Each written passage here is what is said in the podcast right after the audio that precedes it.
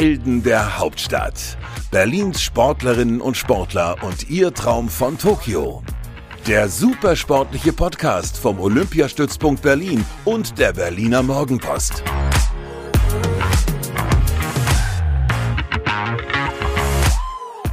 Die Olympischen und Paralympischen Spiele liegen hinter uns. Zeit, ein Fazit zu ziehen.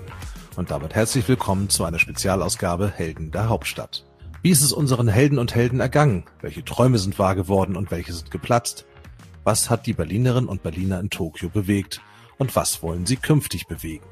Unsere Podcast-Gastgeberin Inga Bödeling von der Berliner Morgenpost hat auf der Welcome Home Party im Berliner Olympiastadion mit den Athletinnen und Athleten gesprochen. Hier die Stimmen im Kompaktformat. Los geht's mit Skateboarderin Lili Stephasius, die mit 14 Jahren jüngste deutsche Olympiateilnehmerin fuhr in der Disziplin Park auf Platz 9. Ich habe nicht gemerkt, dass ich jetzt unbedingt die Jüngste bin, was halt auch daran lag, dass man also eigentlich nicht so viel Kontakt zu den anderen deutschen Athleten hat. Also man hat, war mit denen in einem Haus, hat die getroffen, hat mit denen geredet, aber ansonsten sozusagen hat man ja auch alle anderen Nationen getroffen und äh, habe mich natürlich auch mit meinen Skateboard-Freundinnen getroffen und die sind auch alle äh, 12, 13, 14. Und deswegen habe ich mich gar nicht so speziell gefühlt und irgendwie ist da einfach alles so passiert. Also natürlich war der Contest-Tag, der Contest aufregend, aber alles drumrum. Am Ende war es aufregend, aber man hat es dann nicht so wahrgenommen in dem Moment. Meine beste internationale Platzierung im Park. Ich bin einmal im World schon Dritte geworden, aber im Park war es tatsächlich meine beste internationale Platzierung.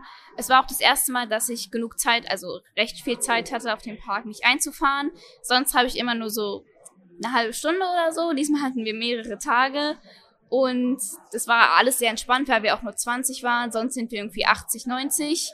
Und ja, und deswegen hatte ich einfach so viel Zeit, war viel entspannter, konnte schwierigere Tricks einüben und ähm, mein Run, den ich gemacht habe, war tatsächlich wahrscheinlich auch der beste, den ich je in einem internationalen Contest gemacht habe.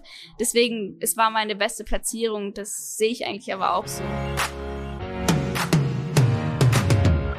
Ein bisschen habe ich mich direkt nach dem zweiten und dritten Run geärgert, als ich beide beide nicht runtergebracht habe. Aber als ich mich dann ein bisschen ausgeruht habe, war ich dann doch sehr, sehr glücklich. Und ich muss dann sagen, als ich wusste, dass ich Top 10 bin, habe ich mich schon sehr gefreut. Dann habe ich geguckt, ob ich vielleicht noch ins Finale komme. Habe ich gesehen, klappt nicht. Aber in dem Moment habe ich mich gar nicht darüber geärgert. Ärgert mich auch immer noch nicht darüber, weil ich das mir einfach nie ausgerechnet habe. Und ich weiß auch, dass die Achte geworden ist, die Dora. Ich kenne sie und sie hat es wirklich voll verdient. Sie hat so viel dafür trainiert und ich habe mich einfach für sie gefreut. Und es hat mich dann gar nicht sozusagen so gestört, deswegen war ich dann doch sehr zufrieden mit meinem Platz 9. Ich glaube, Skateboardfahren hat sich unglaublich gut bei den Olympischen Spielen präsentiert. Also jeder hat da, ich glaube, jeder ist jetzt irgendwie ein Fan von Skateboardfahren. Jeder hat mitbekommen, wie cool das ist. Es gab einfach so viele schöne Gesten. Zum Beispiel als Mizugu ähm, hingefallen ist beim letzten Run, die ja eigentlich die Goldfavoritin ist, dass sie dann da auf Schultern rausgetragen wurde sehr süß natürlich. Oder auch, dass sie überhaupt noch diesen letzten Trick versucht hat, weil hätte sie einen Trick gemacht, den sie kann, hätte sie wahrscheinlich Silber geholt. Aber der Gedanke hat man beim Skateboardfahren einfach nicht, sondern ihr Gedanke war, ich will den Trick einfach für mich stehen, egal welche Platzierung ich habe. Und das sind einfach so kleine Sachen, die da passiert sind, die doch aber sehr große Dinge ausmachen, finde ich. Und glaube, am Ende des Events kann man sagen, dass sie Skateboardfahren sehr gut präsentiert hat. Freitagnacht zurückgekommen. Dann hatte ich noch Samstag und Sonntag, bevor die Schule losging. Und äh, dann, also Samstag konnte ich mich sehr gut äh, einleben noch und Sonntag war dann irgendwie schon, ja, okay, jetzt geht die Schule los. Also sehr schnell ist unbewusst sozusagen dieser Schalter umgelegt worden. Und in der Schule ist mir auch sozusagen gar nicht irgendwie so aufgefallen. Also meine Klassenkameraden haben jetzt nicht so viel gesagt. Es waren halt eher so ein paar Lehrer, die mich angesprochen haben, die es gesehen haben. Aber ansonsten sozusagen einfach alles normal und ich habe gar nicht so gemerkt, dass irgendwas anders ist.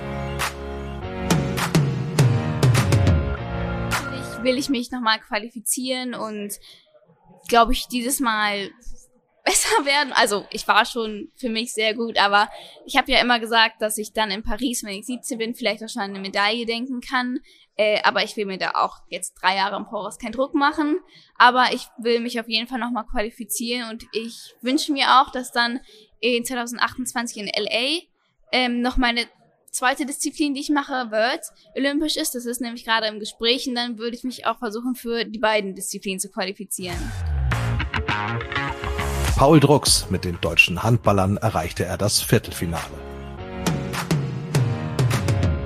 Muss ehrlich sagen, ich fand es richtig cool. Es hat richtig viel Spaß gemacht und klar, es gab diese ganzen Maßnahmen und inwieweit das auch vielleicht alles gerechtfertigt war oder nicht, äh, bleibt anderen überlassen. Ähm, ich war einfach sehr froh dabei gewesen zu sein und mir hat es super viel Spaß gemacht. Wir hatten sicherlich den Vorteil, als Teamsportler ist man eh viel unter sich in der Gruppe ähm, versteht sich meistens auch gut. In unserem Apartment war es echt immer richtig lustig, aber man hat trotzdem auch die Kontakte zu anderen Sportarten gehabt und wir haben wirklich eigentlich den ganzen Tag mitgefiebert und auch, äh, ich kann mich dran erinnern, als wir im, im Weitsprung äh, Malaika Mihambo gewonnen hat, also wir sind wirklich in dem letzten Sprung ausgerastet im Zimmer, das war richtig cool und haben uns alle abgeklatscht, das war echt äh, wie, wenn man irgendwie so Fußball äh, samstags guckt oder so, das war echt richtig cool. Haben uns die Körner gefehlt. Also wenn man, ähm, wenn man sieht, ich habe schon öfters gesagt, ich finde, wir haben eigentlich ziemlich viele gute Spiele abgeliefert ähm, und haben dann im letzten Spiel einfach wirklich sehr, sehr, also mit Abstand unser schlechtestes Spiel gemacht. Und äh, hätten wir eine der Leistungen aus den vorherigen Spielen gebracht, wäre es sicherlich knapper gewesen. Äh, hätten wir vielleicht sogar gewinnen können. Und man muss auch sagen, ich glaube, dass die Ägypter deutlich auch unterschätzt wurden, auch, auch hier in Deutschland ähm, vom Publikum, aber die haben über Jahre hinweg eine super Arbeit gemacht, vor allem auch im Jugendbereich. Und da kommen die Leute jetzt dann auch dahin. Ähm, und bei uns, wie gesagt, zum Schluss, ich glaube einfach, dass die Körner ein bisschen gefehlt haben, dass diese Durchsetzung, Durchsetzungskraft ähm, bei den Ägyptern höher war. alle gesehen, die so da gewesen sind. Ähm, klar, es war mit Maske und man hatte so eine Plastikhandschuhe an, ähm, sag ich mal, wenn man zum Essen gegangen ist.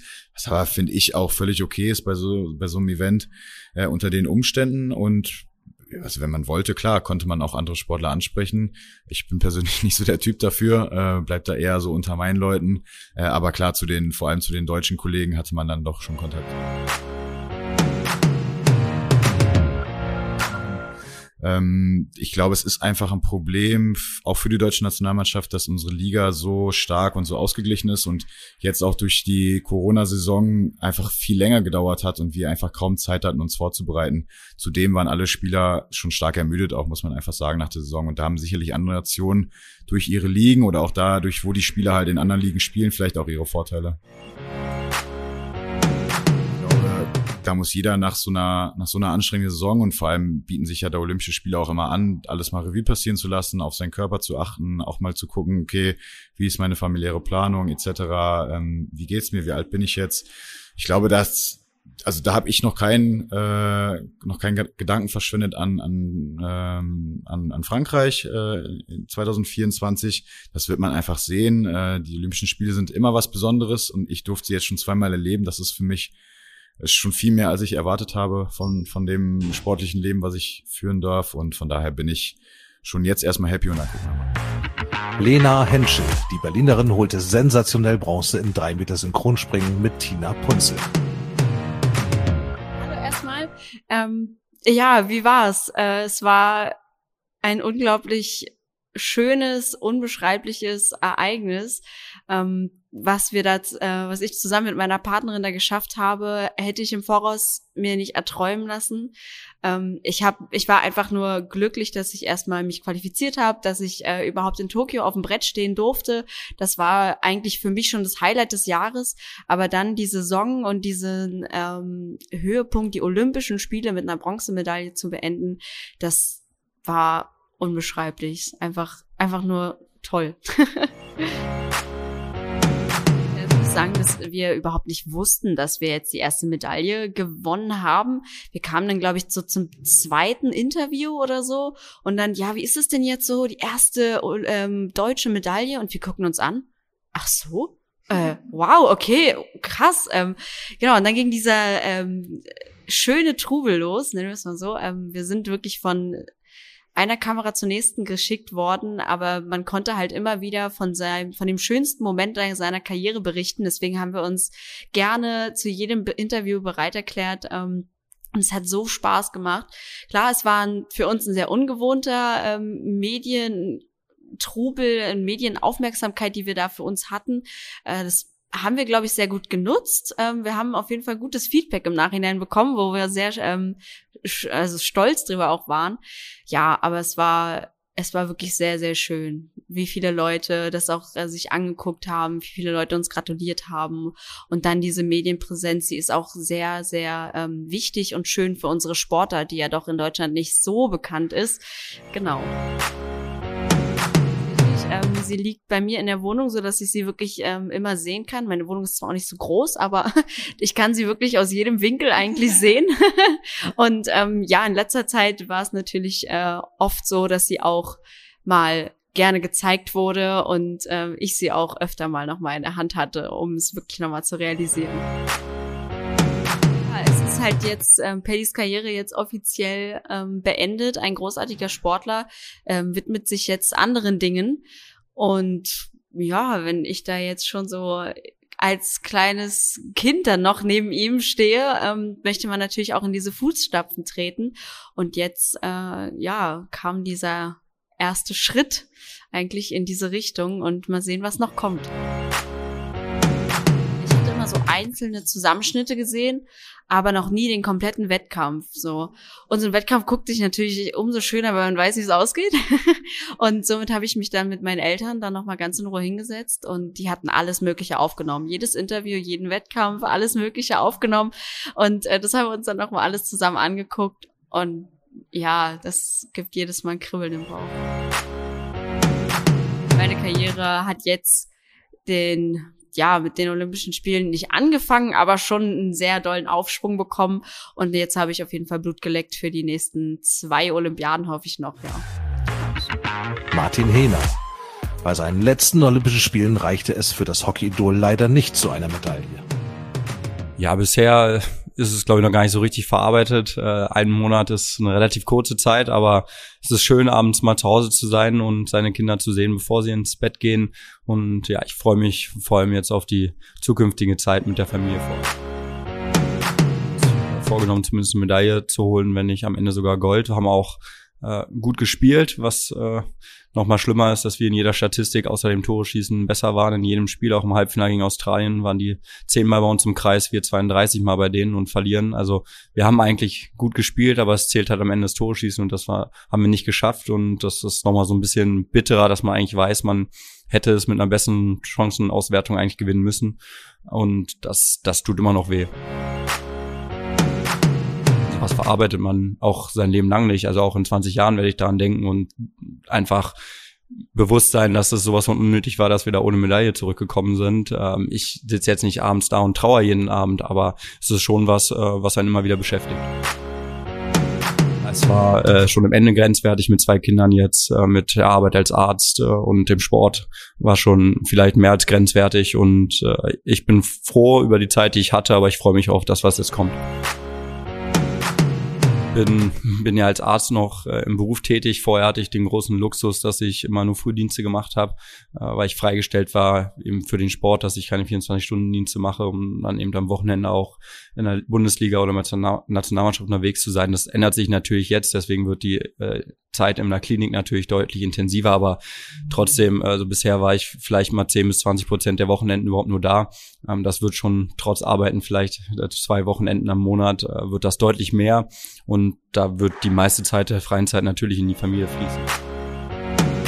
Bei uns im, im Verein gibt's für die Dreijährigen schon Hockey-Kindergarten. Da war ich heute mit meinem Sohn, der ist zwar erst zweieinhalb, aber seine Neffen sind dreieinhalb und da gehen wir mal mit einer Dreierbande äh, hin und äh, bisher hat er Spaß am Hockey und wenn es ihm weiter Spaß macht, äh, dann kann er es gerne spielen. Wenn er irgendeine andere Sportart besser findet, dann darf er die natürlich auch spielen. Ob es am Ende Leistungssport wird oder nicht, äh, sei mal dahingestellt, aber wenn es so ist, dann ähm, werde ich ihn natürlich unterstützen.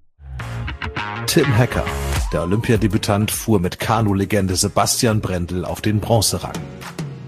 Als ich irgendwann mal eine ruhige Minute hatte, wirklich zu Hause, mich auf die Couch gesetzt und habe einfach nur so für fünf, sechs Minütchen da gesessen und dachte so, oh, Wahnsinn. Wir waren erstmal richtig happy über den olympischen Rekord für zwei Stunden. ähm, und deswegen hatten wir uns vielleicht auch so ein bisschen zu viel erhofft dann, vor allen Dingen nach dem Zwischenlauf. Ähm, oder nach dem Halbfinale heißt es ja da. Ähm, aber gerade mit dem Rückenwind, ähm, die, die Kubaner, die hatten einfach fast 30 Kilo weniger im Boot. Das heißt, wenn dir richtig der Wind von hinten, der Wind von hinten bläst, dann brauchen die in den letzten paar Metern müssen die noch ein bisschen schnellere Schläge machen und da nehmen die sofort Fahrt auf. Und äh, da wir ein bisschen schwerer waren, fiel es uns ein bisschen schwerer. Ähm, wir haben das Rennen gezeigt, was wir sonst auch gefahren sind. Also schnell raus, dann starkes Mittelstück und dann hinten nochmal alles, was geht. Ähm, hat bis jetzt oder davor immer wunderbar funktioniert, diesmal auch. Aber die Chinesen und die Kubaner, die waren einfach äh, wahnsinnig stark und es war echt. Ähm, ich habe auch schon von vielen Trainern gehört, dass es wahrscheinlich das, das schnellste und das engste 1000 Meter Zweierrennen der Geschichte der Olympiade war oder der Olympischen Spiele war. Also wir können schon sehr zufrieden sein, muss man schon sagen. Auch unser Trainer, der war unheimlich stolz, der kam dann direkt natürlich nach dem Rennen auf uns zu, ähm, hat uns beglückwünscht und dann, als wir uns dann umgezogen haben, ähm, da ist mir dann das erste Mal so rausgerutscht, dass es ja, dass ich mich entschuldige bei Basti so, ähm, dafür, dass sie nur Dritter geworden sind, aber was ja eigentlich völliger Quatsch ist. Und da hat der, der Trainer und Basti mich auch gut hochgezogen und haben gesagt, so, da musst du ja auch keinen Kopf machen. Das war unheimlich stark und ähm, es war eine schöne Leistung. Basti als der auch genannte als Godfather of Kanu, ähm, es hätte ich mir niemals erträumen können, dass ich mal mit ihm zusammen im Boot sitze und dass er dann da vor anderthalb Jahren jetzt gesagt hat, komm, wir probieren's mal und äh, steigen zusammen ein und dann, dass es dann auch so gleich gut funktioniert hat, ähm, das war schon richtig, richtig schön. Was ich von ihm gelernt habe, ich glaube, ähm, von ihm kann man noch unheimlich viel lernen. Ähm, das Problem ist, dass er zum Beispiel eine Person ist, der die einfach unheimlich viel Quali Quantität macht und Qualität dabei noch hat. Also den Trainingsumfang, den er macht, den kann, glaube ich, kein anderer. Ähm, das sollte man sich von ihm abgucken, aber kann ich zum Beispiel nicht. Das können viele andere nicht. Ähm, und er ist einfach eine unheimlich starke Person auch im Kopf, dass er immer wieder da von hinten das angreifen kann und dann auch gewinnt. Äh, ich glaube, man kann richtig viel von ihm mitnehmen, ja. ja. Ähm, Basti hat erstmal gesagt, dass er weitermacht. Äh, was mich erstmal freut, dass wir noch weiter zusammen in Zweier sitzen können.